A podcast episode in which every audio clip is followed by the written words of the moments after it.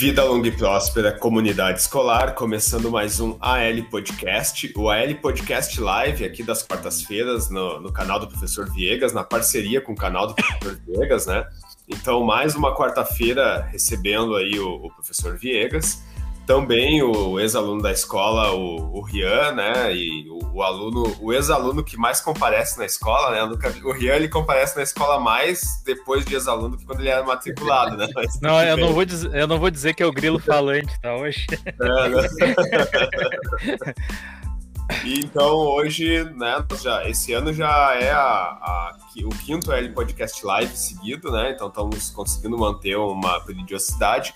Semana passada nós fizemos o AL Podcast Live com o Rian, porém sem o Viegas, que não, não compareceu na, na semana passada para o trabalho, até já dei uma FNJ para ele já na, uhum. na quarta passada, onde nós recebemos então a coordenadora da 27 da 27 CRE, né, a Mara Valando, que veio visitar a escola no projeto dela Filó na Escola, visitando as escolas no noturno, né? Então, quem não assistiu, procura uh, ou no canal do Professor Viegas ou no canal da Escola André Leão Poente, que vocês encontram lá, então, uh, essa gravação que nós fizemos falando sobre o, o projeto da coordenadora para visitar os noturnos das escolas. E hoje, então, nós temos o prazer em receber aí a Luciane Manfro, que também trabalha na 27ª CRE, uh, porém ela trabalha no, no, setor correlato ali, né, que seria o pedagógico, pelo que eu entendi. Na verdade, eu não cheguei a perguntar para ela, a gente vai descobrir isso agora durante a live. Mas então, vou deixar aí o Diego se apresentar, o Rian também, e depois a gente passa a palavra para a Luciane. Bom, mais uma vez é, é, é uma honra, né, e, e é muito gratificante, né, estar tá participando aí de novo do, desse projeto, né, que, que o canal do professor Viegas tem com, com a escola André Leão Puente, né, o AL Podcast Live, né? Então, para mim sempre é muito gratificante participar dessas lives nas quartas-feiras às 20 horas, nem sempre é possível, né? Às vezes eu não consigo, mas eu sempre eu sei que estou sempre muito bem representado aí pelos colegas, pelo Felipe, pelo Rian, às vezes o Rodrigo, às vezes a Kátia. A gente tem uma equipe aí, né?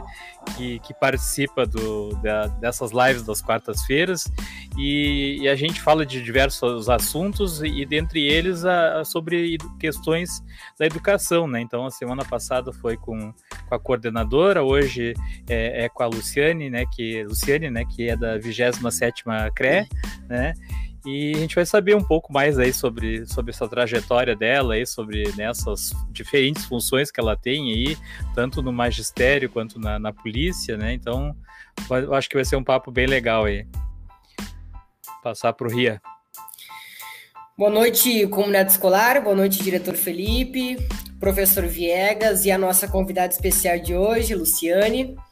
É, eu acho que é uma pauta muito importante que a gente aborda hoje em mais um AL Podcast, podcast Live, que é a segurança, segurança dos alunos, né? Segurança nas escolas, é né? uma pauta muito importante. E vamos desenrolar então esse fio aí e ver o que, que a nossa convidada trouxe de especial aí no nosso podcast. Muito bem, que é uma honra poder estar participando. Boa noite a todos os debatedores, a comunidade escolar. É, acho bem bacana essa, essas iniciativas e, e, com certeza durante a pandemia nós acabamos nos reinventando e descobrindo outras formas de nos comunicarmos e nos aproximarmos dos, da comunidade escolar. Eu sou Luciane Manfro, eu sou professora né, estadual já há 18 anos e também sou policial civil há 18 anos. Eu ingressei nas duas carreiras estaduais na mesma época, tive uma nomeação assim com um mês de diferença e resolvi assumir as duas profissões, né? Eu sou professora de educação física, trabalhei durante 15 anos, pelo menos, em, com alunos em sala de aula, sempre com ensino médio, né? Sempre fui professora de ensino médio.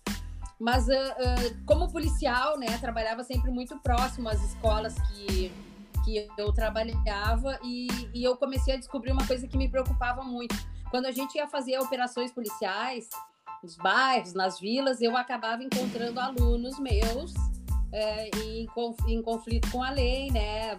Às vezes envolvidos com tráfico, com outras situações, e aquilo me deixava extremamente entristecida. Com certeza entristece qualquer professor, mas uh, a mim era mais sério porque eu tinha que tomar uma atitude contra eles mais repressora, né? Então, como professor tu educa, como policial tu repreende. E, e, e isso é um conflito hum, enorme, né? Tu ensina, educa, mas repreende e, e faz valer a lei no meio do caminho, né, no meio dessa situação de trabalhar repreendendo e trabalhar educando, eu descobri o trabalho preventivo.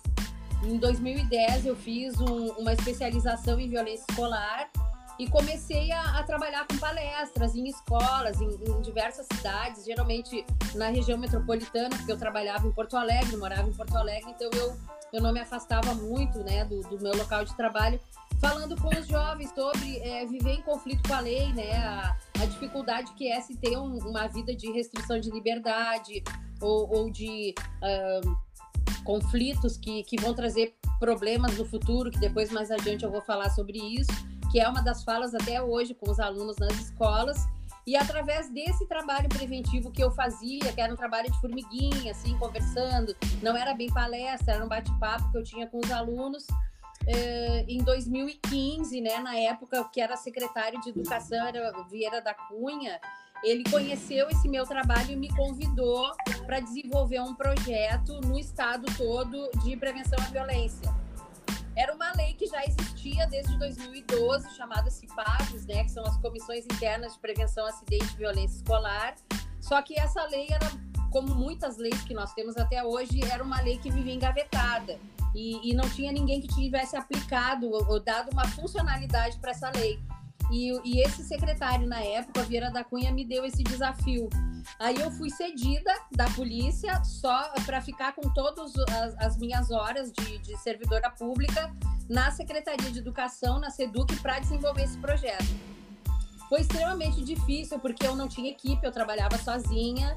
E, e na época se trabalhava com metas, né? E a meta uh, de se ter 100 CIPAVs até o final de 2015 mas na lei existia uma palavra, existe até hoje, né, que dizia assim: ó, as escolas poderão aderir ao programa, ou seja, poderão, né, para os professores, os diretores cheios de afazeres, cheios de, de, de, Sim. de funções, é, depois eu vejo, né, não é obrigatório, então eu vejo isso depois. Então eu precisava trabalhar em cima do convencimento. Aí eu precisava des, é, é, descobrir uma veia de vendedor em mim, né? Eu precisava vender essa ideia e precisei viajar o estado inteiro, né? Me, me ausentei bastante de casa. Eu, eu fui para Uruguaiana, Santa Maria, Livramento. Eu comecei a visitar as outras coordenadorias de educação, reunir os diretores e explicar para eles a importância de trabalhar a prevenção na escola, é, já fazendo um relato do trabalho que eu desenvolvia já desde 2010, de como isso mudava caminhos, rumos de muitos adolescentes. E, e, o pessoal começou a comprar essa ideia. Acredito também que, uh, pelo fato de eu ser policial e ter esse conhecimento de, uh, da violência lá, né, no, no, no, local onde ela acontece, eu tinha uma forma de convencimento um pouco mais forte do que apenas ser professor. Né? O ser professor e conviver com a violência é natural para nós, a gente conhece isso. Mas ser policial e ver aquele outro lado é, te dá já um conhecimento um pouco diferenciado, capaz de convencer as pessoas da importância né, de, se, de se salvar os jovens desse, desse caminho que eles estão se distorcendo. Deixa eu aproveitar, Luciane, uh, que tu mencionou essa questão de ser policial e também falando no CIPAV, né? A gente vai ter um uhum. tópico depois específico para a gente detalhar mais sobre o que é Sim. o CIPAV, até conversar como, como está hoje em dia, né? E aproveitar essa, essa tua experiência como policial, só deixa passar o avião aqui, né? Que nós temos Sim, a base aérea em Canoas aí. É. Estamos em Canoas, uh, pessoal. E daí o que a gente queria saber mesmo é que tu detalhasse um pouquinho mais assim sobre essa tua entrada na Polícia Civil. Quando tu entrou, tu atuava 40 horas na Polícia Civil, 20 como professora, foi mais ou menos assim que funcionava. Como ah, professora era, no, era no noturno, né? É, e na Polícia Civil era de dia? Como é que era a tua rotina quando tu tinha a, as duas funções, assim, né? Pra eu gente entender como é que era conciliar, né? Porque não eu já, eu já ia te perguntar, Luciano, assim, se tu nunca teve vontade de dar voz de prisão dentro da, da sala de aula, né? Porque Nossa, eu imagino, eu imagino, né? Porque às vezes deve dar vontade, né? Eu tive aluno que cuspia nos meus pés porque eu, eu, eu determinava uma tarefa para ele e ele não queria cumprir. Sabe aquele desafio que eles fazem? Eu não vou fazer, não tô afim, né? Aquela sim, coisa de rebeldia adolescente. E eu dizia assim, então tá bom, então tu não vai fazer, mas eu vou te dizer que daqui a pouco, depois dessa tarefa, vai ter um jogo. E no jogo tu não vai participar, porque eles adoram jogar na educação física, né? O jogo é Sim. é tudo pra eles. E aí ele cuspiu no meu pé e, e me xingava. Então ali tu tem que, sabe, eu sou professora nesse momento, eu não sou policial, eu não posso grudar ele e levar ele preso. Então, tu tem que saber saber separar, né, uma profissão da outra, né, nesse, nesse momento. Sabe que eu, eu tive uh, vários alunos que uh, eu tinha no técnico, né, eu dava aula pro técnico e, e eu tinha vários alunos que eram brigadianos que iam fazer o, a, o curso e, a, e às vezes alguns só de sacanagem gostavam de dar um me dar um susto na, na rua, né? Aqui eu moro aqui na Alvorada, né? E aí de vez em quando uns me atacavam, né? Me atacavam para pedir os documentos, aí depois ficavam rindo, né? É, mas é as coisas ah, engraçadas, né? Assim com alguns colegas meus também. Mas é, eu, eu, eu, fiquei pensando se tu não ficou com vontade de, de também de dar voz de prisão para alguns colegas, aqueles que ficam reclamando demais, né? É, imagino, é, imagino tudo, que sim, né?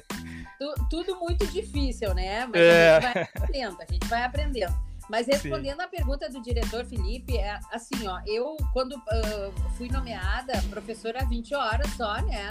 E a polícia é 40 horas. Então foi bem complicado porque a única função do estatuto da polícia que é permitido, porque é uma dedicação exclusiva, é a de professor. Então eles não puderam me negar isso. Só que o não me negar também quer dizer que eu não vou facilitar a tua vida, né? Eu vou precisar de ti, nós vamos fazer operação. Operação policial é 3 horas da manhã, 4 horas da manhã, às vezes estende à noite. Então eu, eu contei assim ó, com excelentes colegas, né?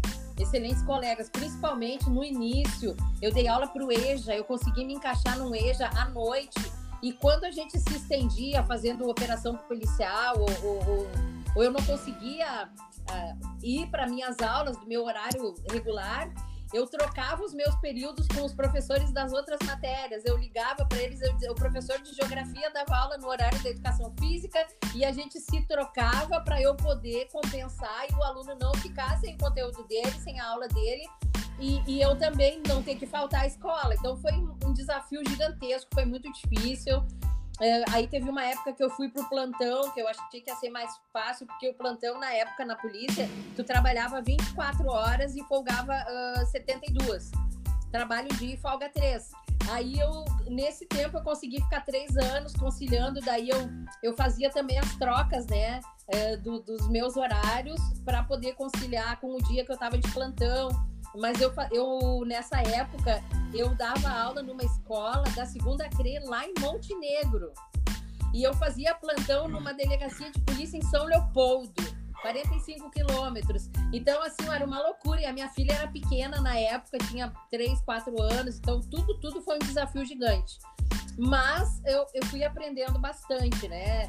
É, eu acho que todo o, o desafio, assim, é, razoavelmente grande, ele fortalece bastante a gente e, e a gente passa, assim, não digo ficar com uma casca, né? Com, com uma, uma resistência maior, mas a gente consegue ter uma visão um pouco mais ampla, né? Das dificuldades e, e às vezes até achar soluções mais rápido para problemas que são menores é, do que tu imaginava. Então, uhum. de uma certa forma, diretor, foi difícil, mas sempre com muita negociação, muita conversa. A hora negociava com o delegado, que é, é a minha autoridade policial, hora negociava com o meu diretor da escola.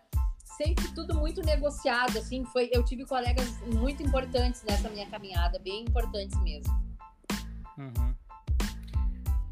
O... É o né? Antes, antes de passar pro, pro Viegas ali, duas coisas só que eu queria dizer. A primeira é saudar a Regina Sparenberger, que está assistindo a gente, porque ela foi professora aqui na escola também, hoje ela atua no Gomes, mas está acompanhando aí, seja bem-vinda aqui no, no, canal do Professor Viegas e no AL Podcast Live. E o segundo também, né, avisar para as escolas que forem nos assistir, que estão acompanhando agora, vão assistir depois, que quando eu fiz o convite para a Luciane, né, a ideia é que essa live de hoje ela funcione como um multiplicador, né? Que todas as informações que a gente está discutindo aqui junto com a Luciane, as escolas possam assistir ou até exibir para os alunos depois, né? Para poder, e principalmente para os professores, né? Para poderem multiplicar dentro das escolas isso tudo que a gente vai colocar aí no, nos próximos tópicos, principalmente a partir do próximo, né? Depois do 27 CRE, a gente vai entrar especificamente em segurança daí. E são informações como a, a Luciane mesmo estava colocando, que nesse momento as escolas estão precisando muito, mas que ela não consegue visitar todas, né? Todos os dias, Sim. ela não tem como estar em uma escola por dia, por exemplo. Então a nossa ideia é multiplicar mais rápido essa, essas informações, né? Por isso até a, gente chamou ela aqui hoje, mas daí passa para o Viegas então. Ah, não, eu também queria saudar o meu amigo aí, o professor Eduardo, né, do canal do professor Eduardo, que é professor lá no Parobé, né? Então é um professor aí que, que gosta de tecnologias também, tá sempre. É um seguidor fiel aí do canal, tá? Ele tá sempre nas quartas-feiras no, nos acompanhando aí. Mas a, a, minha questão aí sobre a vigésima CRE, né? Até inclusive o, o Felipe já falou, né? Você trabalha no, no pedagógico lá, né? Mas. Uhum mas exatamente quais são as, as tuas atribuições lá dentro da, da, dessa coordenadoria? Bom, eu, eu, eu voltei em maio do ano passado de uma licença interesse de dois anos, né? Que eu fiquei afastada da educação, porque logo que eu saí do programa CIPAV, eu retomei a minha carreira policial e eh, com desafios diferentes. Eu fui para uma delegacia nova que a recém estava sendo inaugurada, que é uma delegacia de eh, repressão ao crime organizado, chamado Draco. Então eu precisei reaprender bastante coisa, né? Uma delegacia que trabalha com, com, com situações bem, bem distintas, assim, é um trabalho pesado, puxado, de bastante compromisso, comprometimento, e eu deixei a educação um pouco de lado. E quando eu retornei, eu fiz uma proposta para a coordenadora eu até ia me exonerar, na verdade, dessas 20 horas de professora, ia sair da educação, mas ela disse que, que meu trabalho seria muito importante para o tipo de gestão que ela está fazendo, mais próximo, assim, dos professores, dos diretores, que, que é uma característica da, da coordenadora Mara, de uhum. ser mediadora, né? Eu já sou mediadora na Polícia Civil, eu, sou, eu trabalho, eu tenho um programa na Polícia Civil chamado Mediar, que, que ele já faz mediações de pequenos crimes, de crimes com menor potencial ofensivo. E esse programa ele, ele tem uma vertente para as escolas que se chama Galera do Bem. E aí a gente treina, a gente prepara os alunos, os jovens, os pares, né, para eles serem os mediadores de conflito dentro da escola.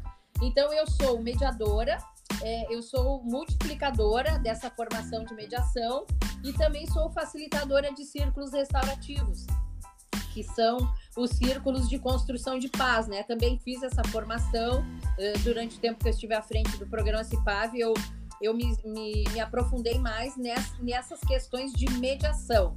Então eu vim para a 27 com a proposta de mediar os conflitos, não só entre alunos, mas entre professores, professores e direção da escola, a família, né? Os, os primeiros desafios que eu encontrei ali foi é, da, das famílias com a escola, né? A dificuldade uhum. de relacionamento depois de dois anos, mas eu já previa, né, professor, que, que, que isso ia acontecer de uma forma generalizada e bastante, uma proporção bastante grande, porque as pessoas ficaram muito tempo isoladas do convívio social. E voltar a ter um convívio social tão intenso como é a escola, onde uhum. é, é uma efervescência de situações, as pessoas não sabem mais lidar com isso. E, e, e, falhamos nós, como profissionais, em não prepararmos esses jovens psicologicamente, né, para retornar ao convívio social. A gente mal conseguiu se preparar para uh, passar os conteúdos, né? E, e, não tivemos tempo de pensar no fator psicológico dessas crianças e desses adolescentes tanto tempo longe do convívio social.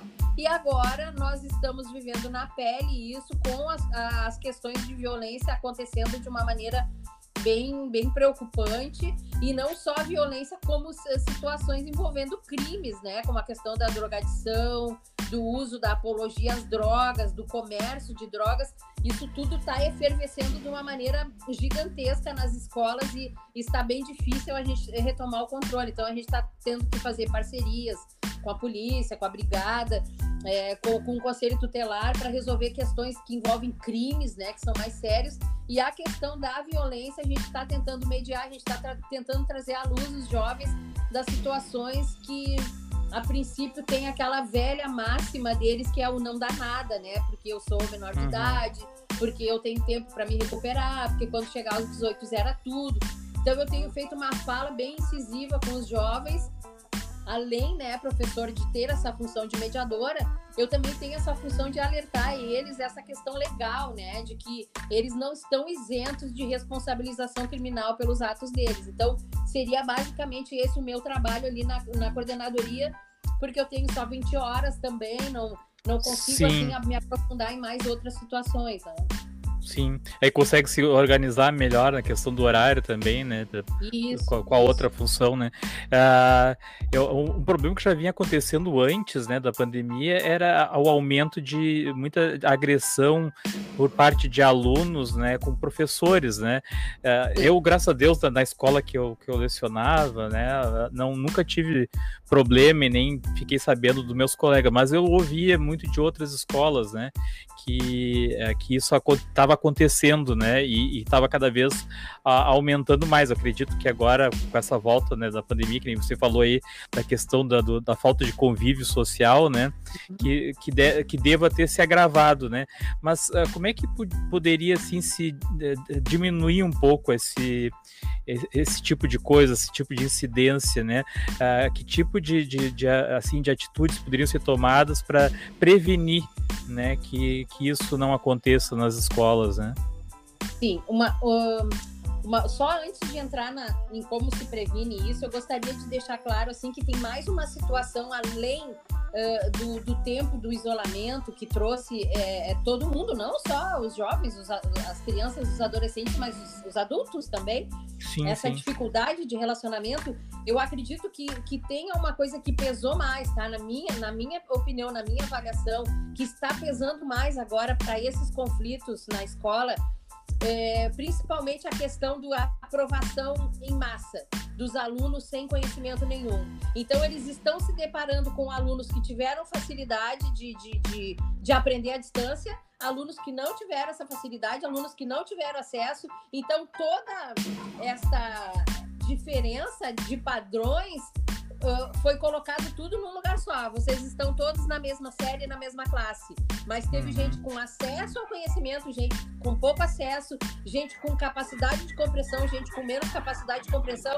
Aquele aluno vai se sentir diminuído no momento que começarem a, a, a, a se apresentar os conteúdos e, e, e ter uma noção de que já deveria ter aprendido aquilo e ele não aprendeu. Ele vai se constranger e a forma dele se defender antes de ser atacado é atacando. Então, um dos grandes problemas de relacionamento, de conflito interno na sala de aula, é essa disparidade de conhecimento que, que foi gerada pela pandemia. E eu acho que isso vai levar um tempo para a gente equalizar. Mas, como prevenção, é sempre a conversa, né, professor? Eu acho assim, ó, que quando a gente tira aquele formato do quadro, o quadro aqui, as classes aqui atrás, esse distanciamento que, que dá uma, uma certa sensação de poder, para o professor e de inferioridade para o aluno, às vezes necessária, claro, muitas vezes necessária pelo, pelo formato da sala, a constituição da, do nosso ensino, do nosso currículo, mas se pudermos em algum momento é, buscarmos rodas de conversa, né, sentar em círculos, as cadeiras em círculos, as ou as mesas em círculos, ou todos sentados no chão em círculo, onde todos possam se olhar com igualdade, é, utilizando até o objeto da palavra, que é muito importante para ninguém é, ultrapassar na fala do outro, que é um, uma dinâmica da justiça restaurativa, dos círculos restaurativos. Isso traz uma uh, agrega, traz uma, uma sensação de grupo, de união, aproxima bastante esse grupo e faz com que eles se respeitem compreendam o problema um do outro, alcancem a dimensão da dificuldade que o outro está sentindo, e isso causa uma empatia e, e, e, ameniza o ânimos de agressão, né? Aquela, aquela agressividade que muitas vezes é na defensiva, né? Eu vou agredir para não receber uma agressão. Uh, essa conversa, essa proximidade traz uma união muito interessante, é uma forma de prevenir bem eficiente. Sabe que eu, eu sempre uh, busquei né, me aproximar mais do, do aluno, sim, a amizade deles, né, e, a, e adquirir a confiança, né, porque eu sempre pensei isso, que se a gente bater de frente, ficar em, só impondo coisa, não, não tendo essa troca, né? Eu sempre procurei fazer uma troca com eles, né?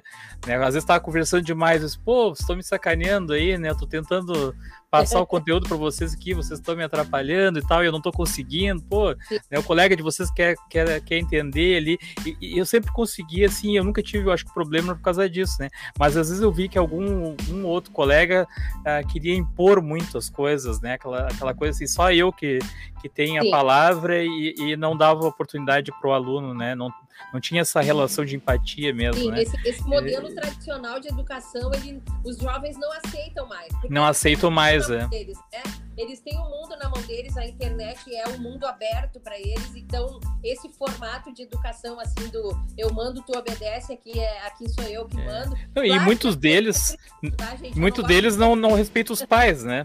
Aí como é que tu vai querer que ele que, que ele te respeite se nem o pai dele, a mãe dele, muitas vezes ele não respeita, né? Então não vai ser assim que tu vai conseguir alguma mas, coisa, mas né, é com lógico, ele, né? né, professor? Eu tô, eu tô, assim, ó, há casos e casos, né? E a gente não pode nem tanto a céu nem tanto a terra. É sim, é muito sim. bom ser próximo do aluno, é muito bom ser aquela figura de confiança. Através dessa figura de confiança que o professor passa para esse aluno, muitas vezes a gente descobre situações sérias de violência doméstica, uhum. de situações, porque ele, ele sentiu confiança em te contar, às vezes até um abuso que está sofrendo, uma criança, um adulto, por ele se sentir amparado e acolhido por esse profissional, às vezes a gente acaba tendo conhecimento de situações de violência que ninguém sabe. Isso é, isso é bem importante. Mas às vezes, é claro, a gente precisa também dar uma pesada na mão, né? De dizer, não, agora claro. deu, agora porque eles esperam por esse limite, né, professor? Sim, sim. Se, como tu mesmo falaste, se ele não tem o um limite em casa, é uma troca. Ele vai, ele vai sair a luta desse limite em qualquer lugar da rua, nem que seja com o traficante lá. Ele vai ser o aviãozinho do traficante, o traficante da hora para ele trabalhar, hora para ele entregar o dinheiro, compromisso. Então, assim, o limite ele busca em qualquer lugar, mas ele claro. tem que encontrar o limite, de alguma forma, né? Sim.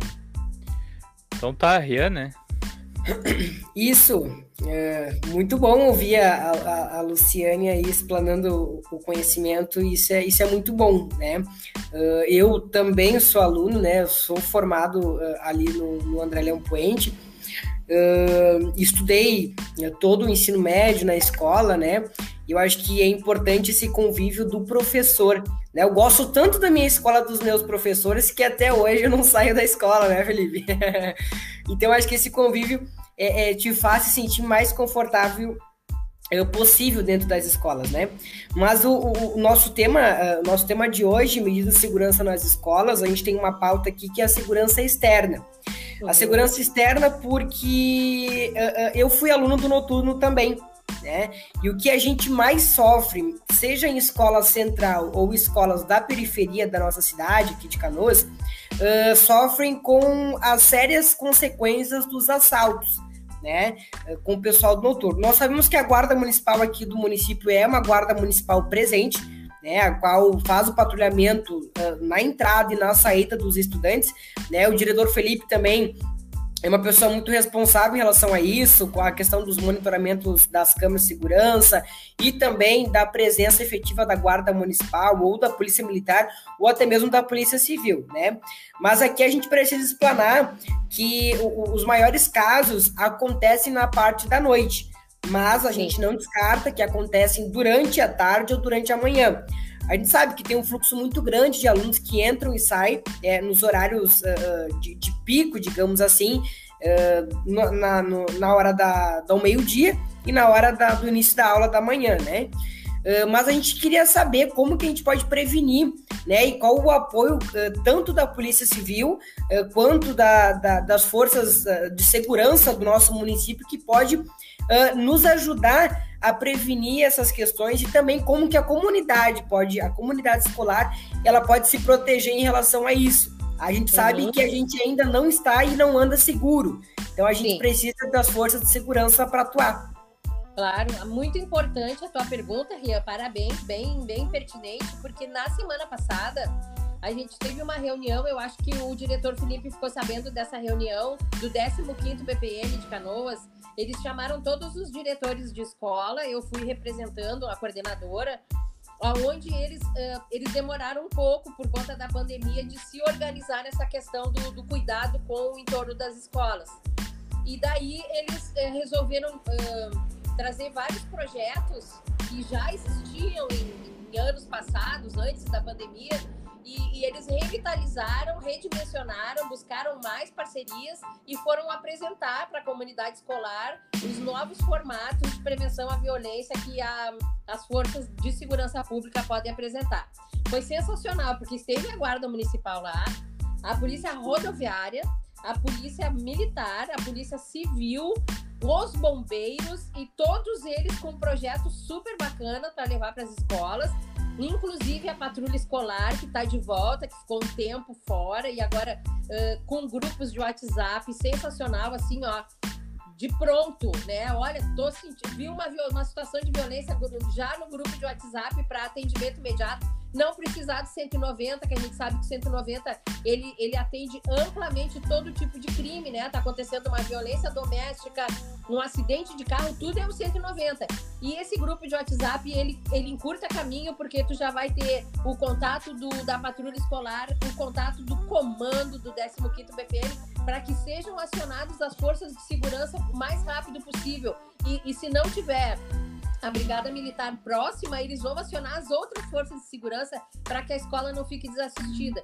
E eles têm projetos também de, de, de trabalho contínuo nas escolas, como o ProERD, que é sensacional, só que o ProERD, ele, ele tá agora que ele começou com um programa bem recente para o ensino médio. Eles trabalhavam com o quinto ano e o sétimo ano do fundamental, que, que, que um estudo que foi feito é, são as idades onde tu precisa falar sobre essas questões. Mas eles já têm um programa voltado também para o ensino médio, assim como a Polícia Civil tem um papo de responsa e o mediar. Uh, a Guarda Municipal também tem um projeto de é, bem bacana que fala sobre o cuidado do patrimônio, zelo né, com o patrimônio, que é um patrimônio público, é de todos, que eles têm que cuidar na pichação, depredação. Então, tem vários projetos que, de uma certa forma, se, se essa fala ou esse trabalho não tiver um impacto muito significativo na, na cabeça dos jovens, o fato da presença das forças de segurança ali desenvolvendo um projeto já, já dá um recado para aquela comunidade do entorno de que nós temos segurança aqui. A polícia está por aqui, o pessoal está andando por aqui. Então, isso também é bem importante, é uma forma de prevenção significativa. Ou seja, a gente ocupa espaços aonde o crime está. Então, se, se a gente ocupa o espaço onde o crime está atuando, o crime não consegue atuar. É muito eficiente isso. E os pais também acabam se envolvendo, né? Teve, eu já fui participar em outras escolas de reunião com os pais à noite, assim, de grandes comunidades escolares aqui de Canoas, aonde os pais estão com muita vontade de participar desse, desse processo, assim, de uh, a Brigada Militar vai fornecer uns coletes para eles, para eles ajudarem na travessia de rua, por causa do trânsito, mas na verdade isso é um recado, na verdade, é, subliminar até, de que assim, ó, o que, que é essa gente aí de colete na frente da escola, né? Não dá para ficar ali. Então tu começa a afastar o pessoal que está com o interesse de, de, de praticar o ilícito ali, tu tá ocupando aquele espaço com pessoas de bem, com pessoas que estão preocupadas com o processo pedagógico, com o trabalho da escola, e tu vai afastando a criminalidade através de são formas de prevenção bem eficientes, bem eficazes. E outra coisa que a gente faz também, já falando em prevenção, que é o nosso assunto principal hoje, é, assim, bem, bem, bem legal essa colocação, que também a gente tem que se preocupar com a parte externa da escola, que, que vai além né, da capacidade da comunidade ali, que são situações, às vezes, até de uma comunidade é, mais vulnerável, que já tem uma tendência à criminalidade mais forte, aonde a gente precisa sempre mapear acompanhar essas situações. Olha, eu soube que um aluno foi assaltado ontem e repassar isso para a coordenadoria de educação para que a gente já faça ponte com as forças de segurança para falar, olha, tá acontecendo assalto ali, arrastão, acidente de carro. A gente precisa ter esse conhecimento para começar a agir no combate e depois do combate sim buscar a prevenção para que não aconteça mais. E, e uma das, da, da, das falas que eu tenho, que eu acho importante deixar gravado aqui, já que outras escolas vão ver, né, diretor, depois em outras situações, é falar essa questão que é muito importante do, do da imputação, né, da, da imputabilidade. Que os jovens têm é, uma, uma tendência a achar que são inimputáveis, que por eles serem jovens, é, os crimes não os alcançam, né, as penas não os alcançam e, e eles estão com um pensamento muito errado. O que, que é importante deixar bem claro? A partir dos 12 anos, qualquer adolescente responde por crime. Ele vota com 16, ele tira a habilitação dele com 18, mas ele responde pelos seus crimes com 12. Né? Antes dos 12 são os pais, a partir dos 12 são eles. Ah, mas não dá nada, é uma cesta básica, um serviço comunitário. Bom, para ele pode ser pouco isso, mas eles não pensam e não têm noção da consequência no futuro. Por quê? Porque uh, para a justiça, depois de cumprida a pena, seja qual for ela, ou leve ou mais pesada, uh, você tem, né, a, a, sua, você tem essa, essa, essa abonação, você não tem mais esses registros, eles são é, é, retirados. Mas o empregador, hoje em dia, e o concurso público, eles já não querem mais aquela folha de, de antecedentes criminais da justiça. Eles querem o boletim de antecedentes criminais da polícia. Por quê? Porque eles sabem que na polícia não se apaga. Né? A polícia sempre vai ter o teu registro daquela tua infração é, criminal quando tu era adolescente, tu já é adulto, tu quer fazer um concurso público, aí daqui a pouco, na hora de, de, de fazer aquela avaliação da vida pregressa, muito concurso faz, né? A vida pregressa do, do, do, do candidato, e vai encontrar uma, um registro de crime lá na adolescência. Ah, ele, ele quebrou a escola, ele tava com maconha, ele, ele agrediu um aluno. Então, seja qual for o crime que teve uma imputação criminal ali, mesmo que ele tenha pago por isso, vai constar o registro para a polícia, para o empregador e na hora de fazer o concurso público. Ah, ele tem como tirar? Tem, tem como tirar. Ele vai, ou ele vai contratar um advogado, ou ele vai na defensoria pública, ele vai fazer um requerimento para que seu nome seja apagado. para que Então, assim, ó, ele vai ter tanta incomodação no futuro por causa de, de, de uma bobagem, né? Que na hora foi bobagem, que ele achou que não ia dar nada e deu uma consequência muito grande no futuro, que eu acho muito importante deixar bem claro isso para os jovens. Inclusive, uma luta minha, que, que eu nunca vou desistir, é que agora que o ensino médio está mudando, que existem os itinerários, que, que, que tem outras formas de, de, de educar os jovens mais moderna, eu gostaria muito que fosse incluído nesses itinerários, principalmente no projeto de vida, a, questão legal, né? O que, que eu posso, o que, que eu não posso. Porque o ECA dá uma sensação no jovem de que eu tenho meus direitos ali no ECA, mas tu tem muitos deveres ali que tu precisa observar. E eles acabam saindo dessa responsabilidade por se acharem inimputáveis. É bem, bem importante isso. E, então, eu gostaria muito que eles tivessem mais conhecimento da, da Constituição, né, as leis. Por quê? Porque na escola é o primeiro contato que o jovem tem com um sistema legal, de uma certa forma, porque a escola tem seu regimento, suas normas, né, os seus regulamentos, e se ele não consegue se adequar ali, ele vai estar sempre em conflito com a lei lá fora na sociedade. Ele precisa entender que essas regras devem ser seguidas na escola, porque ele vai seguir leis na sociedade. Na escola pode não ter grandes punições, talvez um, um, um, algumas sanções que já estão previstas no regulamento da escola, mas nada se compara às sanções que ele vai ter no momento que ele passar a, a, a cometer um ato infracional lá fora na Mas essas punições, oh, Luciano, desculpa te interromper, mas é só para uhum. aproveitar né, que você está falando, que na minha época, né, quando eu estudava no, no, ensino médio, eu acho que isso uh, foi se afrouxando demais, né? Uh, tinha, tinha a suspensão uh, e tinha a expulsão, né? Eu acho que antes tinha advertência, né? Advertência, uhum. suspensão e depois expulsão, né? Então o sujeito sabia que ele ia ter né, um, um problema uhum. grande, né? Se ele aprontasse. E essas coisas foi se perdendo. Hoje em dia não pode mais, né? E, e eu acho que aí é, peca é na lei, né? Uh, não é as escolas, né? Não é a secretaria da educação, não é faz, tem que cumprir o que diz na lei, né? E, uhum. e, eu acho que aí é que a coisa que a lei ficou muito frouxa, né? Não pode, não pode, não pode suspender o aluno, o aluno não pode ficar tantos dias fora da escola, não pode eh, expulsar, né? Na minha época era normal, o cara aprontou, era expulso, tinha que procurar outra escola. Né? Hoje não acontece mais isso, então uh, acho que muita coisa teria que ser revisto também uh, nas leis, né?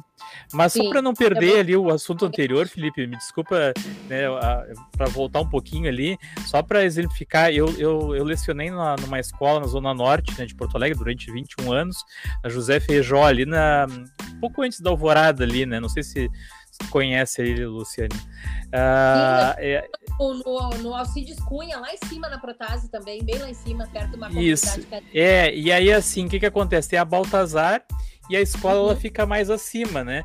Então não tem um ônibus que passe lá. Até tem alguns ônibus uh, em certos horários que largam o estudante, mas a maioria não, né? E até o Ria comentou ali da, da questão dele ser aluno do noturno, né? Claro que tudo que é escola noturna é o que mais acontece, mas assim lá é um, era um exemplo de que uh, os alunos tinham que fazer aquela travessia da parada lá da Baltazar até lá em cima, e os marginal lá sabiam que, que, que tinha aquele trânsito de aluno ali todo dia.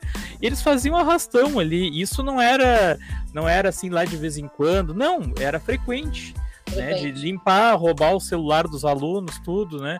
Uh, teve aluno até que voltou de cueca uma vez para a escola, tiraram toda a roupa dele, né? Uh, e, e, aí o que, que acontece? Muitas vezes a gente né, fazia protestos lá, e chamava a brigada e tal, inclusive pelo WhatsApp, né, que nem sugeriu, que eu achei ótima a ideia, né, de vocês reforçarem isso. A brigada ficava aquela semana toda o dia inteiro lá com o carro estacionado, né? Parado ali. Bom, aquela semana era um paraíso.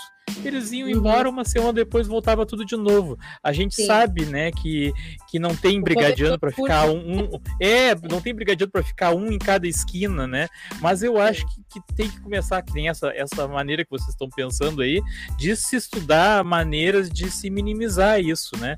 Porque não é possível, né? A gente, as escolas perdem muitos alunos por causa disso. Noturno, Sim, então, nem se, noturno nem se fala, né? O noturno Sim. a gente, noturno a gente é, tinha um, a gente tinha um curso técnico lá. A gente tinha um curso técnico que nós uh, ficou reduzido a quase nada por causa dos assaltos. Os alunos começaram a desistir tudo do curso. Não era, eles gostavam do curso e tal, e não queriam desistir, mas acabavam desistindo por causa dos, dos assaltos, né? Eu mesmo dizia para minha vice-diretora: olha, se meu carro estragar, eu não venho.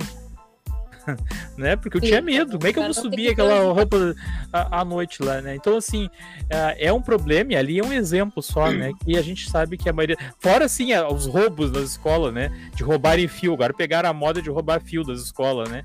Aí fica a escola sem luz, né? Sim. Não tem como dar aula. Então, assim, é, é bem o problema da segurança externa é, é, um problema bem grave mesmo na atualidade e não é de agora. É um problema antigo, não é, não é problema desse governo, do uhum. anterior, não, não. É um problema desde que eu era adolescente. Já era é justa, assim. Né? Justamente por isso que a gente está buscando outras formas para responder a pergunta do Rian ali em termos de segurança. A polícia é um cobertor curto, né?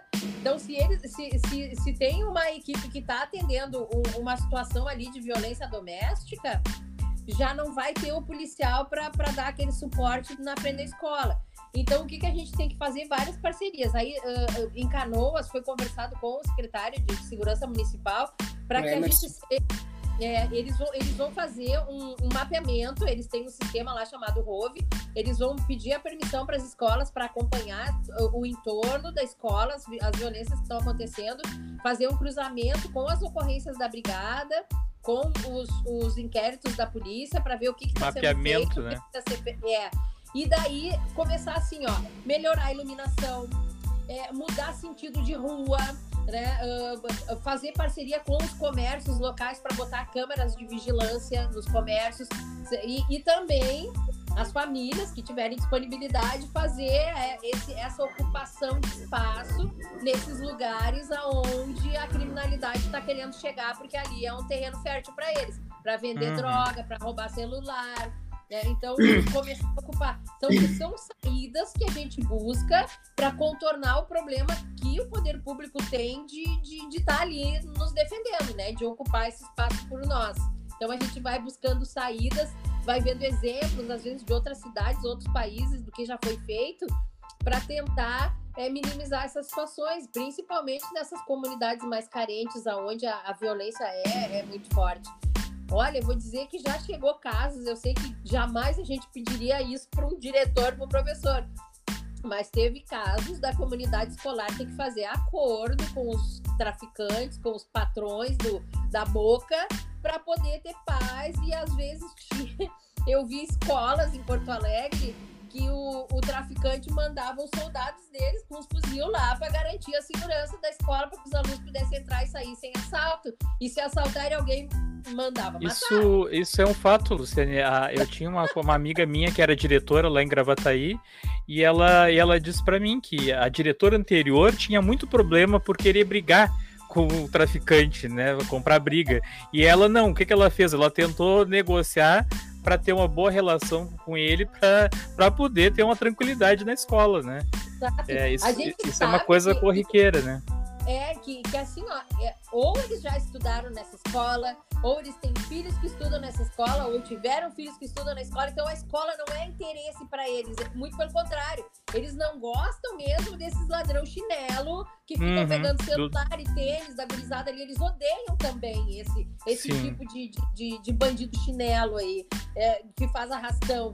Mas uh, é, é, um problema assim, ó, que vai migrando. Eles fazem um monte de ação ali, perto daquela escola, daqui a pouco eles pulam lá para outra comunidade, para outro lugar. É, é, difícil a gente pegar esse tipo de, de, de, de criminoso. A gente precisa, sim, melhorar a iluminação, às vezes trocar sentido de rua, conversar, né, com fazer um estudo para ver de que forma que, que vai modificar o trânsito ali, para ver se ajuda.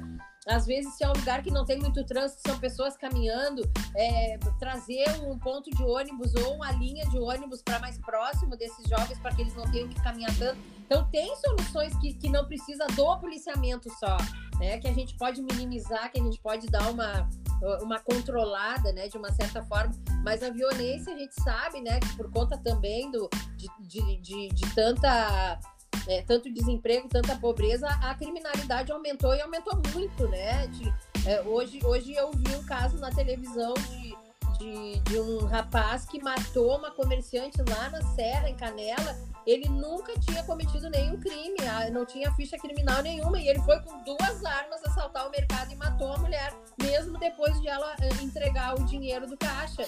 É, então, assim, uma situação de desespero, uma, uma situação de descontrole, a gente não sabe o que está acontecendo com todas essas pessoas e a gente está no meio de toda essa violência tentando proteger os nossos alunos, a nossa comunidade escolar, tentando trazer a paz para dentro do ambiente, sendo que fora né, essa paz está bem complicada. Então a, gente está tentando fazer uma bolha de uma certa forma, né, lá aqui dentro. Nós vamos tentar a paz, vamos tentar boa, boa convivência, mas a gente sabe que eles vão sair dali, vão ter os conflitos em casa, os conflitos na comunidade, e é tudo isso que é muito difícil, né? A, a gente, a gente tem que fazer muitas parcerias com, com, com, com os empresários, com uh, buscar, sei lá, um estágio, um emprego, qualificação profissional para esses jovens. Então, são tantas coisas que a gente precisa fazer para diminuir a violência que às vezes a gente não sabe nem por onde começar, né? E os professores, né, a equipe diretiva da escola, os alunos estão ali, né, nessa, nessa luta, nadando, nadando contra a correnteza, mas a gente há de conseguir, né, diretor? A gente tem que conseguir. Antes de, de, de eu passar a próxima pergunta para o Felipe, quero fazer acho que as últimas considerações dessa pergunta eh, que eu fiz para a Luciane uh, era justamente sobre a questão das forças de segurança aqui do município que são atuantes, né?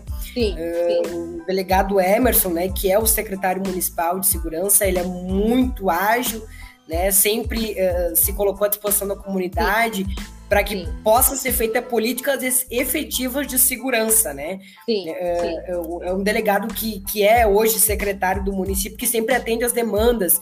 E essa questão que tu, que tu aborda, Luciane, é, eu digo isso como aluno também, a questão de iluminação pública, às vezes ela não compete à escola estadual, né? Ela compete ao município.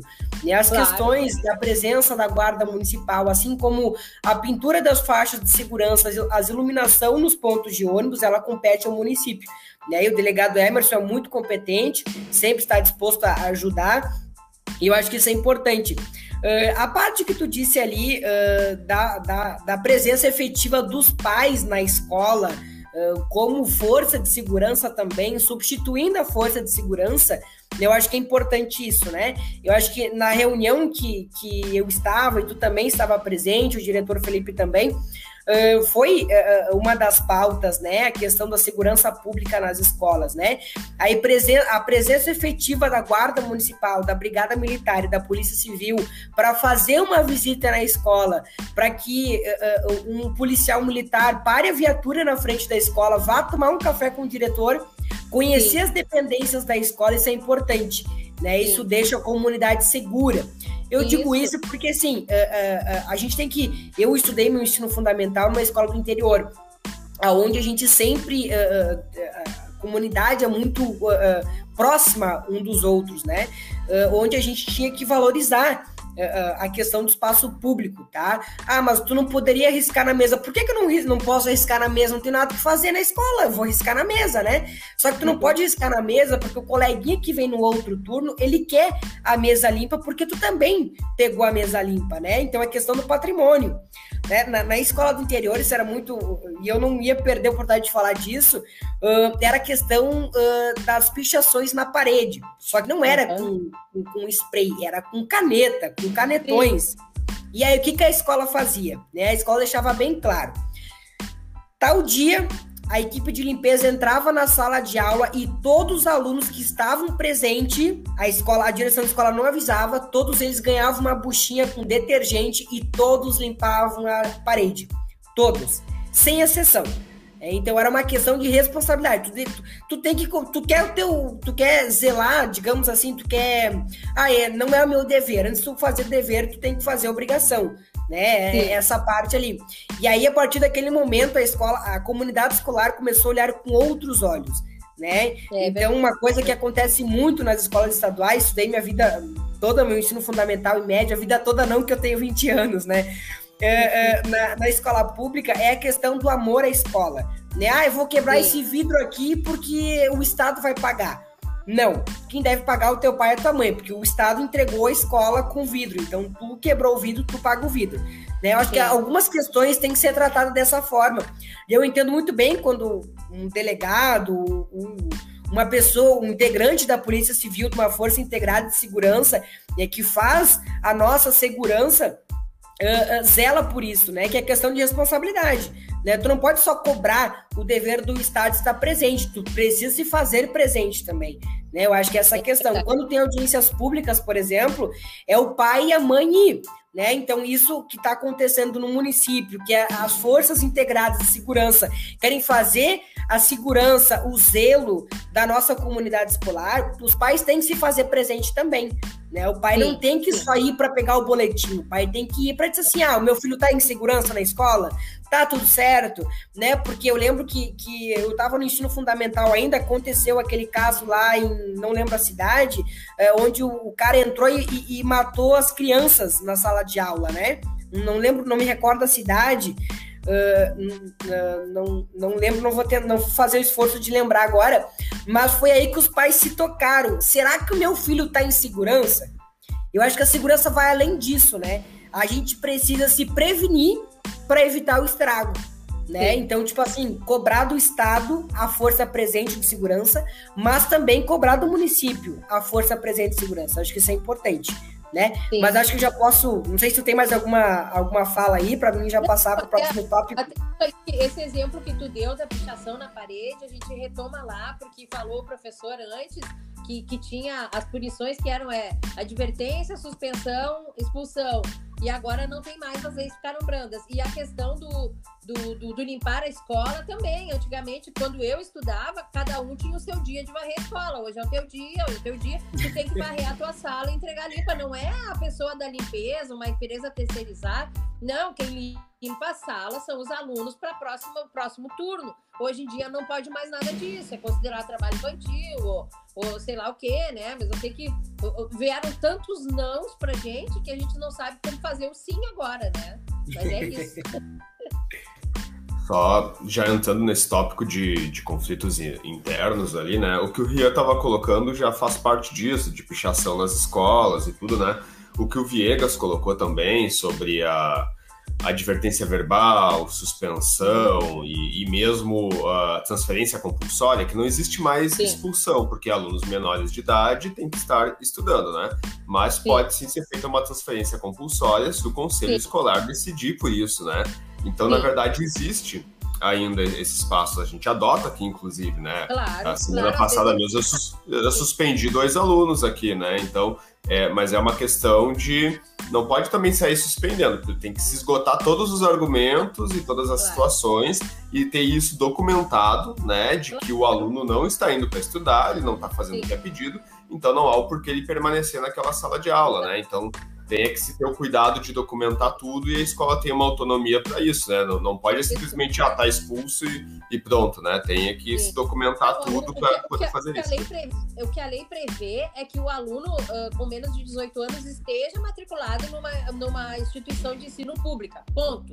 Não precisa ser a tua. Eu já conversei, já garanti a matrícula dele em outra escola e ele está convidado a passar a vida dele lá. E o que, que a gente vai alegar pro, pro promotor? Ele não está feliz nesse ambiente.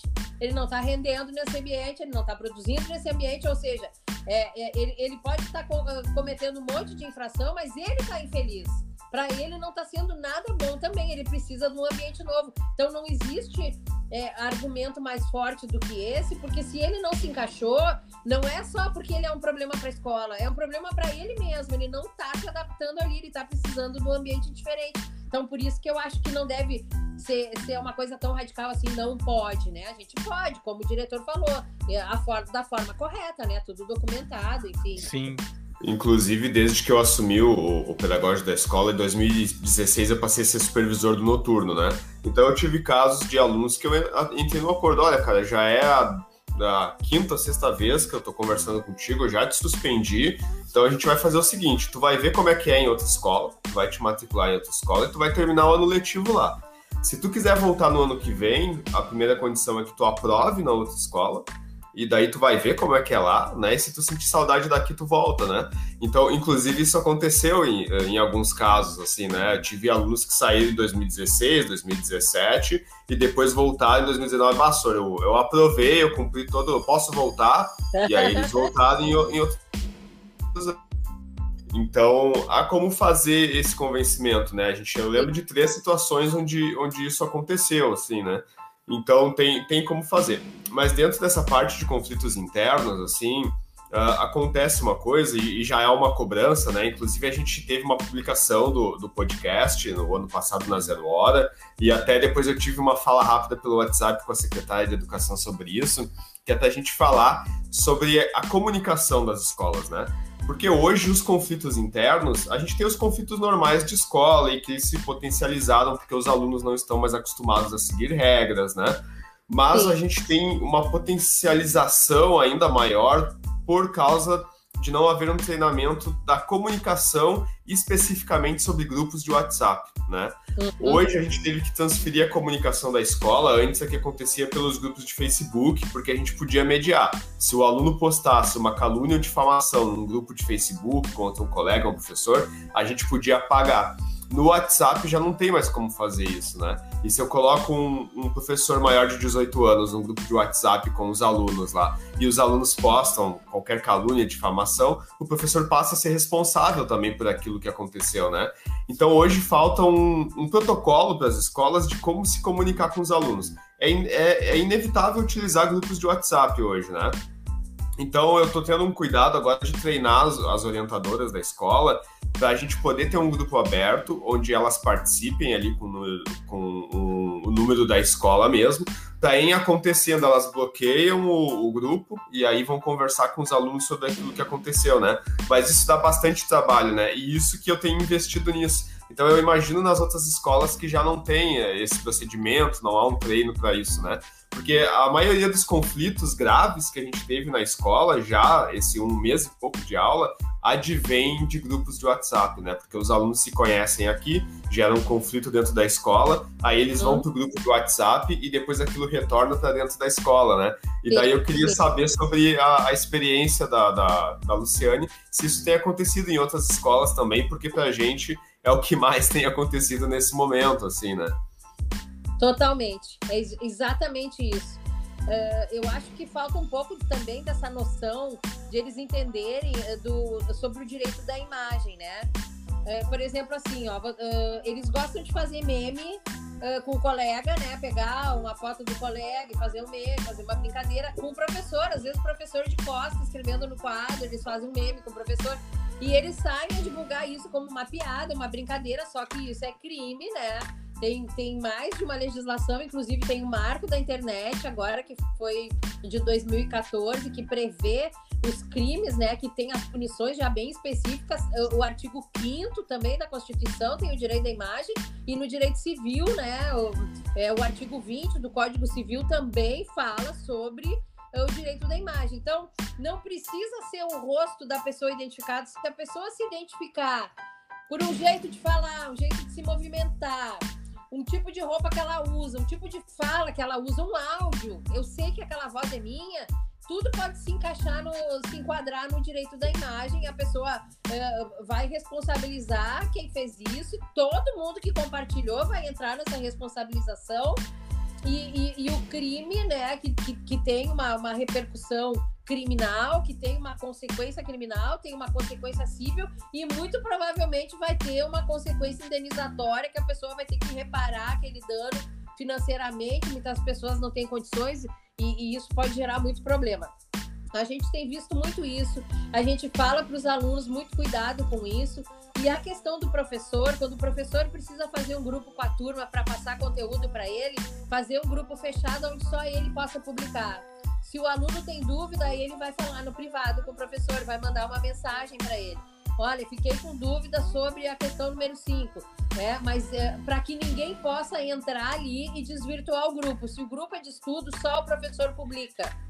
Né? Sim, Luciane, é uma, é mas falando pela assim da lado da TI, né, da, da Seduc, o que a gente aconselha, né, é que utilize o Classroom como meio de comunicação, né? Sim, eu, eu, sei que, que não é que não é um meio de comunicação uh, síncrono, né? Porque uh, é como um fórum, né? Você vai comentar alguma coisa lá, talvez não vá ter a resposta na hora, mas isso até propicia para o professor, porque nem sempre o professor está disponível para responder naquele momento, né? Uh, principalmente se for fora do horário dele de aula, né?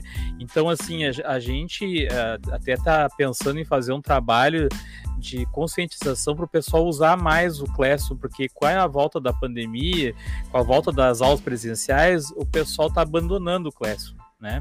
E a uhum. gente faz todo um trabalho lá de cria e-mail educar, né, e tal, e a gente está notando isso que está reduzindo né, os acessos às salas de aulas uh, virtuais. Porque, né? É, eles estão usando a forma mais facilitada, que seria. E, é, e o que, que acontece? O Classroom, uh, feito pela Seduc, né, criado pela Seduc, ele é auditável, né? A gente pode fazer uma auditoria nesses casos, ah, assim, de, sim, de, sim. de, agressão verbal e tal, né? Durante a pandemia de alunos que entravam na aula dos outros, que conseguiam o link, entravam na aula dos outros para uhum. agredir, às vezes para postar um vídeo inadequado. Nós, isso tudo é rastreável mesmo, como e, falou. Não, e isso nem acontece no, na, pelo Meet, por exemplo, né? Nem acontece porque o aluno tem que entrar com o e-mail do CAR, né? Se ele não entrar com o e-mail do CAR e ele não for daquela turma, ele não vai entrar. Ele não vai conseguir entrar. A, a não ser que, que o professor aceite né? O professor Sim. é orientado a não aceitar pessoas que sejam de fora. Então, a, a gente, inclusive, lá dentro da Seduc, agora a gente está uh, migrando, e as CREs também, para o Office 365, comunicação Sim. através do, do, Teams, né? Por, justamente por causa disso, porque a gente vai usar agora um meio de comunicação que vai ser auditável. Né? O, o, o WhatsApp não é. Até é, Sim. mas aí tu tem que tu tem que entrar em contato, né, com o WhatsApp. Com de autorização pra... judicial, é. É, então é, aí gera mais um monte de coisa, né? Então assim, Sim. o que se aconselha é isso, a escolas que não vão ter é seguir usando o arroba educar e o Classroom para meio de comunicação com o aluno. Né? É. E a, né, nós, no caso, a, os gestores, né, usar agora o Teams, né? Porque aí Sim. tu tem como ter esse controle, né? E o WhatsApp, infelizmente, não tem esse controle. Né? então. E, e, respondendo até a pergunta do, do diretor, o diretor, assim, ó, está é, acontecendo muito nas escolas e, inevitavelmente, a maioria das situações são criminalizadas mesmo. Porque tem ameaça ali, tem calúnia, tem difamação, é, tem é, divulgação inapropriada de, de imagens sem autorização. E tem é, alunos, eu vi casos de alunos é, formando gangues, instigando outros a, a praticar Imagina. violência, é, formando grupos de, de, violência, instigando a violência, e, e, e, é claro que graças a Deus, sempre tem um dedo duro no meio do grupo que vai, eu acho que isso aqui não, isso aqui para mim não dá, eu acho que eu vou sair fora. Claro. E daí acaba entregando, porque sabe que vai sobrar para ele, daí graças a Deus ele entrega, a gente toma conhecimento dos absurdos que estavam ali naqueles grupos para tomar a providência. Então a gente tem visto coisas apavorantes. E é preciso falar o tempo inteiro com o aluno. Assim como tu disseste, professor, é, a polícia tem como alcançar todo mundo, tá? Tem como buscar eles. É claro que é demorado, sim, é um processo longo, ele pode trocar de telefone, trocar de celular, mas a gente vai conseguir, porque a gente vai buscar autorização judicial, a polícia vai periciar os antigos aparelhos, a polícia vai buscar na nuvem, porque o, o, o WhatsApp agora é obrigatório, tem nuvem, né? E, então, a gente vai acabar chegando, né, na pessoa que, que praticou aquele crime e, e é um transtorno, é um, desper, um desperdício de dinheiro público, né? Mas vai ser feito. Só que os alunos têm que ter consciência que não é o não dá nada, que não é uma terra de ninguém, que não é um mundo onde eles vivem sem ninguém saber de nada. Tudo é, é é, é, é passível de punição. E, e, eles precisam ter consciência disso, né? Não é o fato de ele não estar em frente a frente se falando alguma coisa que deixa de ser crime, né? Enquanto que eles estão na, uh, pensando supostamente que estão falando nas costas, a pessoa vai ter acesso àquilo, vai buscar a sua reparação e, e, e talvez vai, vai buscar uma vingança, que é pior ainda, que pode gerar um problema muito maior. Então, diretor, acontece muito, é um problema muito sério. Foi bem importante tu levantar essa questão e para todas as escolas que assistirem isso, que prestem muita atenção nesses grupos que estão se formando, porque ali eles estão induzindo as pessoas a praticar crimes bem sérios até. É, uhum. Sabe que eu entendo isso que aqui, inclusive, a gente utiliza bastante o Classroom, a gente tem incentivado e, em alguns casos, até efetivamente, assim, incisivamente que os professores utilizam o Classroom, né? A gente coloca para a comunidade que o meio de comunicação professor e aluno oficial é o Classroom, né? A escola se comunica por grupos fechados, que é o que a Luciane colocou, né? Onde a gente só posta e os alunos têm que nos chamar no privado, né? E isso até funciona bem. Mas eu estou sentindo a necessidade, inclusive me preparando para isso, para a gente ter grupos abertos, porém uh, moderados, né? Então, a gente vai ter o grupo onde o aluno pode se expressar, mas onde acontecer algum conflito a gente fecha e aí vai conversar com os alunos sobre o que aconteceu, né? Porque eu já cheguei à conclusão de que a gente está ignorando o problema, né? Então, os alunos não vão utilizar o Classroom da mesma forma que eles utilizam o WhatsApp. Eles já estão lá dentro, os pais já estão lá dentro, os pais não estão no Classroom, né? Então a gente não pode mais ignorar o problema, a gente tem que ter um protocolo sobre isso, né? Então é isso que eu estou estabelecendo agora. Eu estou criando um protocolo né? Vou colocar os orientadores, supervisores ali com números da escola, não exatamente o, o, o pessoal deles, né?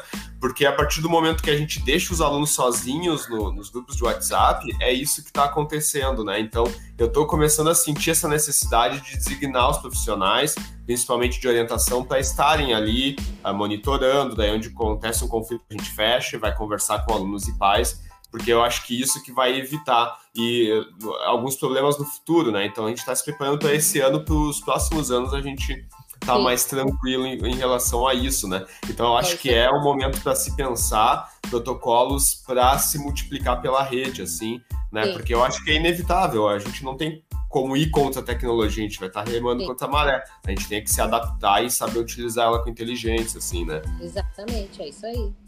Muito bem. Falamos, então tá. eu tô vou pular a questão do CIPAV, porque a gente já abordou, né? Mas eu acho que é importante a gente abordar um pouquinho a questão de, de uso de entorpecentes, né? E o, o Rian ficou responsável por questionar isso. Uh, então, é, um tema acho que muito importante, né? Uh, eu, como aluno da atualidade, digamos assim, né? Formado em 2019, Uh, eu acho que acompanhei, presenciei né, alguns casos assim, e, e, e existe dois termos na escola, né? Aquele aluno que ele é, é politicamente correto, né? Aquele aluno que é certo, tem aquele, aquele aluno que nem a Luciane falou, não dá em nada, né? Nunca dá em nada, né? É, o que é importante a gente estabelecer isso, porque, porque é, afeta diretamente nossa segurança, né? Uh, eu acompanhei um caso, uh, uh, inclusive próximo da família, né? Da questão dos entorpecentes na escola, né? Que é justamente a, questão da, da, utilização de drogas, né? Seja antes da aula, seja durante a aula ou seja após a aula. Nós temos três períodos aí, né? Acontece muito. Uh, e, e, eu acho que, que como policial civil, eu acho que pode trazer essa orientação né, de como que a escola deve se, se prevenir em relação a isso, como que a escola deve abordar. Por quê? Nós sabemos que o Estado faz a política dele do PROERD, né? Eu tive, participei do curso do PROERD também, então a gente sabe que é a política antidrogas dentro da escola, né? É, é um, a gente não pode usar uh, droga, né? Não pode fazer esse, esse procedimento dentro da escola, certo? fora da escola, questão de pai, questão de mãe, questão de, de sociedade, né? Mas, infelizmente, eh, eu acompanho muitas escolas que chegam até mim e perguntam, né? Inclusive, o, o diretor Felipe foi uma das pessoas que, que a gente conversou sobre isso, de que uh, tem as questões até de facção que atua dentro da escola, né? Usando o próprio aluno para ser o aviãozinho, digamos assim, né, na, na, linguagem da Luciane, da linguagem policial, de ser um aviãozinho dentro da escola. Por quê? Porque a escola é um núcleo, é, é um núcleo muito plural, né, que tu consegue, enfim, é, é, tudo que tu fazer na escola ali, a comunidade internamente vai saber. Né? Às vezes nem os professores não sabem, né? Que nem briga. Quando tem uma rixa dentro da sala de aula, toda a escola já fica sabendo. E o diretor da escola e os professores são os últimos a saber quando acontece o ato, né? Então, é uma coisa que me preocupa bastante como ex-aluno, como aluno, e também preocupa a comunidade escolar, né? Voltando ao caso que eu acompanhei de próximo da minha família, foi de que o rapaz ele não frequentava a, a, a sala de aula, a escola, por questão de ameaça. Né? Os caras falaram, ó, tu vai vender, tu vai vender droga para nós na escola. E ele falou, não, não posso fazer isso porque é errado. Não, se tu não fazer, a gente vai dar um jeitinho ti. E aí ele ficou coagido disso, né? Ele não falou para a direção de escola por medo, não falou para os pais por medo e aí não ia para a escola. Ele saía de casa, não ia para a escola, acabou rodando, perdeu um ano, um ano letivo, justamente por ser coagido a isso, né? Por ficar com medo então, eu acho que é uma coisa que preocupa tanto pais, quanto alunos, quanto professores, comunidade em geral, de como a polícia pode nos ajudar a fazer essa prevenção. Né? Eu sei que uma das tuas respostas, acredito que seja aquela da presença efetiva da polícia dentro da escola, né, de ter a proximidade com a comunidade, mas também de como que os professores devem tratar. Porque muitas das vezes, aqui já aconteceu, o Viegas inclusive citou isso, da questão da agressão, né? Eu acompanhei isso já em sala de aula, né? Hoje tenho amizade com todos os meus professores, né? então a gente pode conversar sobre isso. E uma coisa que me deixa muito chateado, que não é só com os meus professores que eu tenho amizade, com toda a rede da 27 CRE praticamente, né? Que acontece o quê? Ah, eu fui cobrado um aluno que ele não poderia estar fazendo isso. E ele falou: não dá em nada, não te mete na minha vida. Né? A tua obrigação é dar aula. Né? E aí o professor fica como? Ah, eu tô tentando ajudar o cara, e aí fala pro, profe, pro diretor da escola que é responsável, e o diretor da escola diz assim: e agora o que, que eu faço? Né? Não são todos os casos que acontecem assim, mas nós precisamos saber de como a polícia, as forças de segurança podem nos ajudar a prevenir é, é, o uso de drogas dentro da escola, antes da escola e depois, da, depois do, do, horário de aula, né? Eu acho que, que a gente Sim. precisa uh, uh, tentar assimilar isso e tentar controlar. Por quê? É, é, é, normal, né? Eu te digo que é normal porque eu já visitei várias escolas no, no, turno da noite e aí tem aquela, aquela gurizadinha da esquina, né? Aquela rodinha de conversa que não é conversa nas esquinas, que acabam fazendo uso da, da, da, da droga indo para a sala de aula tendo um comportamento totalmente diferente, né, do que do, do, que a pessoa costuma ter. E isso a Luciane sabe muito bem que acontece, que é um efeito colateral. Uh, então uh, pode acontecer numa questão, inclusive, de acabar com uma agressão física, né, que é uma coisa que preocupa muito o professor na sala de aula. Então, como é que a gente pode prevenir e combater isso na comunidade escolar? Bom, Primeira coisa que, que tem que deixar bem claro é que assim, ó, a droga não é liberada no nosso país, tá? Nem a maconha, nem a cocaína, então é crime. É crime, a polícia tem que saber e a polícia tem que tomar providência. Tá fumando maconha na frente da escola, chama a polícia e leva todo mundo pra delegacia. vão responder por uso ou por tráfico, dependendo da situação. Uh, dentro da escola, a diretora sabe que tem alguém fumando maconha no banheiro. Já, já ouvi seis ou sete casos esse ano já. É assim, ó, chamar a polícia. Ah, pode revistar a mochila sim. Se tem, se tem crime acontecendo na escola, tem denúncia, a brigada entra e revista a mochila. Porque assim, ó, sempre vai ter alguém que sabe. Sempre vai ter isso é Isso é bom deixar bem claro, né, Luciane? Porque ah, muito se diz isso. Ah, não, é menor de idade, não pode revistar a, a mochila. E tem denúncia, é, é, é, é, muito se fala isso. Inclusive, uhum. né, próprios colegas, professores falam: não, sei. não, mas não pode, né? Não pode eu revistar. Sei, Mas, não, mas sei, é bom. Mas é bom deixar bem claro isso, né? É, vou deixar bem claro que tem uh, é, é, é, legal no momento que houve uma denúncia, porque o que está acontecendo? Um crime dentro da escola. Se alguém está com uma faca lá ameaçando alguém, é um crime. Está com uma arma, é um crime. Está com a droga, é um crime. Então a polícia pode entrar e agir. E foi o que aconteceu. E a polícia pegou o pessoal com droga, levou para delegacia na frente da escola, chamar a brigada também para levar eles para delegacia. Depois da escola, a mesma coisa. Ah, o aluno fumou, fumou, cheirou, sei lá qual foi a droga que ele usou, tomou álcool e foi para a escola em estado de ânimo alterado, provocando briga, provocando conflito. Ou seja, a, a, a, o encaminhamento para o conflito é o mesmo. Não, o, o, estado de ânimo dele não temos obrigação de saber, porque não somos psicólogos, médicos, nem. Né, não temos obrigação de saber por que, que ele agiu daquela forma. Ele cometeu um crime, ele agrediu, ele, ele agrediu ou verbalmente ou fisicamente, e a gente pode tomar uma providência legal, sim, fazer uma ocorrência, responsabilizar ele, os pais, e isso virar um, uma judicialização, né? Ou podemos tentar o um entendimento. Olha, se tu entrar na escola assim novamente, aí vai de como cada diretor com seus, uh, lida com seus problemas. É, não existe uma receita única, porque o diretor conhece a sua comunidade. A minha comunidade é pro, pobre. eu sei que é a avó que cria, não é a mãe nem o pai, mas a avó é uma pessoa sensível. Eu vou conversar com ela, ou seja, o diretor da escola, ele sempre conhece a sua comunidade, ele sabe como resolver essas questões de, de, de, de comportamento de determinados alunos. E outra coisa certa que a gente sabe é que o aluno, no momento que ele começa, o jovem, quando ele começa a utilizar droga, ele não termina o ano letivo, ele não consegue. Ele acaba se distanciando da turma, se distancia da capacidade cognitiva dele, ele mesmo se sente excluído, ele mesmo não consegue mais seguir adiante e é geralmente o aluno que, que está sobre é, vício já, que já está viciado, que já está dependente, ele abandona a escola. Então, o que, que nós temos que falar, já que tu falou em prevenção? Trabalhar com os que ainda não experimentaram. Esses a gente não pode deixar experimentar. E para isso é fundamental esses programas como o ProERD, o Papo de Responsa. Eles vão falar das consequências de se experimentar aonde tu pode chegar experimentando. Aquele que já experimentou e já está usando, pouca chance temos. Entendeu? Ele precisa de um encaminhamento mais social. Ele precisa ser encaminhado, por exemplo, através de um parecer pedagógico uh, para um CRAS, para um CREAS, para um tratamento, né? A gente não precisa se, se eximir dessa responsabilidade, nem deve.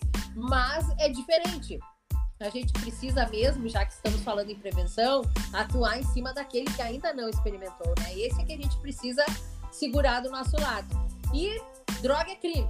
Tá na escola, chama a brigada, pode revistar a mochila, tá na frente, chama a brigada, leva pra polícia. Então, a droga não é permitida, é crime. Então, precisa, as forças de segurança precisam saber né, de qualquer maneira que aquilo está acontecendo para que o Estado tome uma providência. Então não, não tem não tem como mascarar isso e nem como mediar, né? Não se media esse tipo de situação. Situação envolvendo crimes não tem mediação. Esse tipo de crime, estupro, homicídio, é, é, é uso de drogas, né, em, em, ambientes públicos, isso não, não, não, não existe como mediar essas situações. O poder público precisa saber, a denúncia precisa chegar nas forças de segurança para que se sejam tomadas as devidas providências. E, e, eu acho que é, é, é exatamente isso uh, do que o, o, professor Viegas trouxe aqui. Às vezes é questão de falta de informação. Né? Então, por exemplo, eu também compactu, compactuaria, uh, compactuava dessa ideia de que a menor de idade não se revista, né? Não importa o que esteja acontecendo dentro da escola, não pode encostar no menor de idade. Né? Então, assim, a gente, eu já estive do lado. Todos nós aqui já estivemos do lado de ser menor de idade e sabemos disso, né? Enfim, tem aquela questão de, de, de estatuto, do ECA e afins, mas, mas eu acho que além disso, eu costumo dizer que em alguns casos os bons sempre pagam pelos maus. Né? Então, assim, já aconteceu, né? Eu já rodei o, Rio, o, nosso Rio Grande, visitando as escolas, enfim, é, representando os estudantes a nível estadual. Então, já, já presenciei muitos casos de que uh, facções criminosas entravam dentro da escola é, para entregar drogas para os menores de idade, porque acredito que se está no ensino fundamental é menor de idade, né? Uma coisa óbvia entregavam droga para eles, eles distribuíam dentro da escola, a direção da escola tapava os olhos, né? E eu não coloco aqui só a direção da escola como responsável, porque legalmente são eles, são a dire... equipe diretiva que responde, né? Mas no em todo nós temos um quadro de professores que estão em sala de aula, em sala de aula diariamente que precisam tentar acompanhar desta forma, né? De ver, olha só, o aluno está acontecendo isso, isso e isso, nós precisamos tomar providência com ele, chamar os pais, né? Chamar a, a, as forças de segurança, que nem disse a Luciane aqui, que é importante, né? Não tapar o sol com a peneira, porque a gente sabe, uh, esses alunos uh, que estão provavelmente aprenderam em algum lugar isso, né? Ninguém nasce sabendo, né? Sejam bons e maus costumes, ninguém nasce sabendo, de saber assim, ó Vamos tentar mediar com, com a família. Nós, as nossas escolas, nós sabemos a realidade das nossas escolas, que existe aquele aluno que é criado pela avó, que é criado pela tia, enfim, é, que tem problemas na família, né? Mas isso não é desculpa.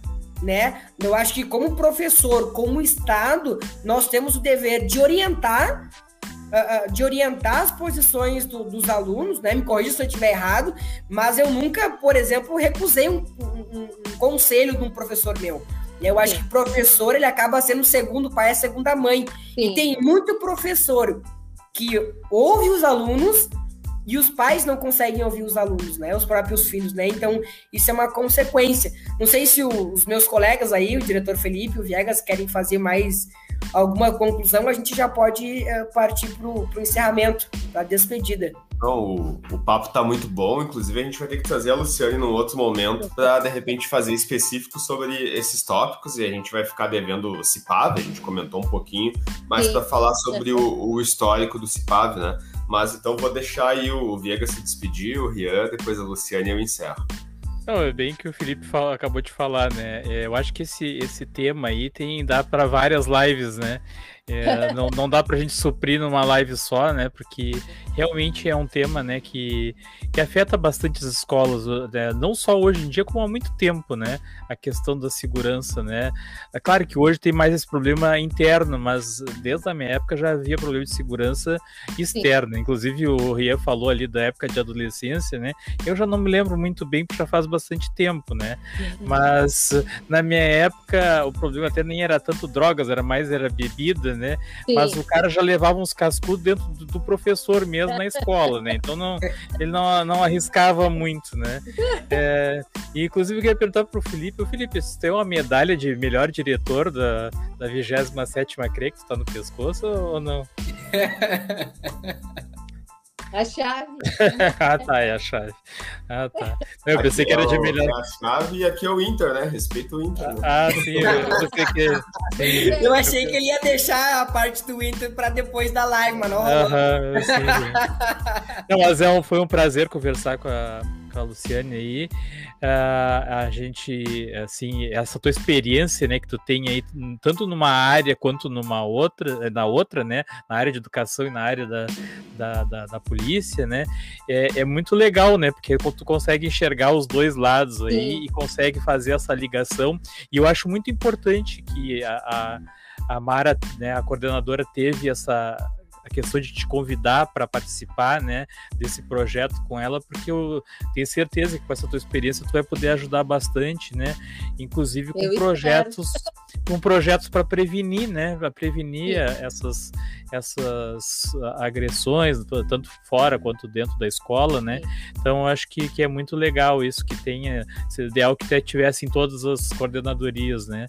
Porque inclusive as disciplinas, os itinerários formativos, que nem tu falou ali, uh, poderiam se dedicar uma parte uh, justamente não só das leis, né, mas dessas conscientizações para os alunos, né, falar Sim. sobre a questão do, do uso de drogas, né, Exato. essa questão de, de, de, respeitar, não respeitar o professor por ser professor, mas né, por ser um ser humano, por ser uma pessoa que tem experiência, que está ali na frente, né, para passar conhecimento, para trocar, né, o conhecimento com os alunos.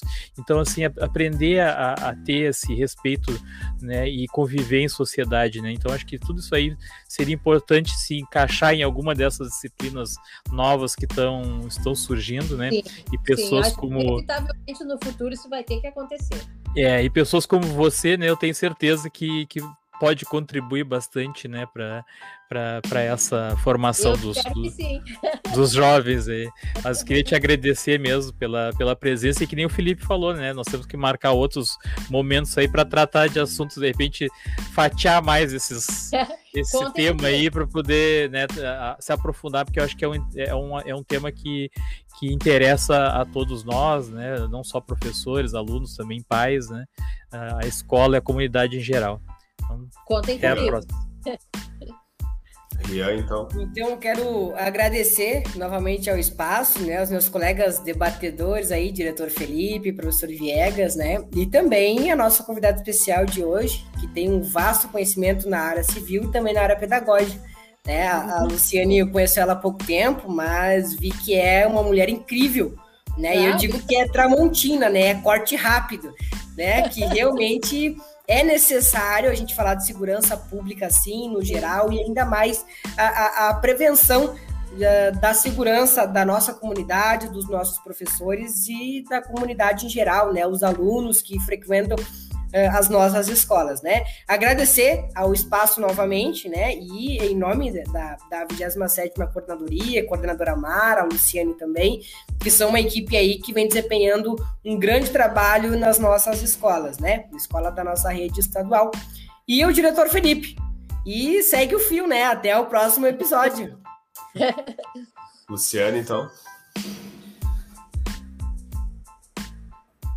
Bom, Luciane, então, é, fala, eu, eu, Tá, eu, eu achei sensacional essa conversa, né? Acho, acho muito importante e, e, e, espero poder ajudar muito, né? Poder contribuir com o conhecimento que eu adquiri ao longo dos anos trabalhando a prevenção, vendo o que funciona, o que, que não funciona, né? Então, às vezes a gente encurta caminho conversando com as pessoas que já aplicaram, né? Algumas experiências exitosas e outras que a gente apostava e não dava tão certo. É, então é bem, é bem importante a gente se utilizar de pessoas que viveram essas experiências podem contribuir. Eu faço isso de coração, eu gosto muito, né? Eu, eu, eu sou policial, sou professora, não gosto nem mais nem menos de nenhuma das minhas profissões, eu amo as duas. Né? Se é possível ter dois amores na vida, eu tenho, né? Eu tenho mais, porque eu tenho a minha filha, tenho a minha família, mas amo as minhas duas profissões, faço com muito carinho. Eu logo, logo vou estar me aposentando da polícia, já, já consegui alcançar o tempo, né? Vou ficar um pouquinho mais na educação ainda, mas eu faço isso de coração, espero poder contribuir muito e espero poder participar de iniciativas tão maravilhosas como essa que vocês criaram, moderna, com uma linguagem bem descontraída, bacana. Gostei muito de participar. Meus parabéns. Obrigado. Eu só queria agradecer então aí a Luciane por aceitar o, o, o, convite, né, Faz? A gente conversou sobre fazer duas semanas atrás, né? E daí hoje a gente já, já conseguiu fazer e porque é muito importante, né? A gente vem enfrentando muitos problemas, isso que eu sou uma escola só de ensino médio, assim, né? Então a gente está precisando sentar, conversar sobre o que está acontecendo, Sim. né? Entre professores, com pais e alunos, né? Mas como a proposta das quartas a gente não se estender muito, a gente encerra por aqui com um gostinho de, de quero mais para um outro dia, então, né? Então, muito obrigado, Luciane, obrigado a todos que nos assistiram e ao Viegas e o Rian, os parceiros de sempre aqui. E vida longa e próspera a todos. Até. Boa noite. Boa noite.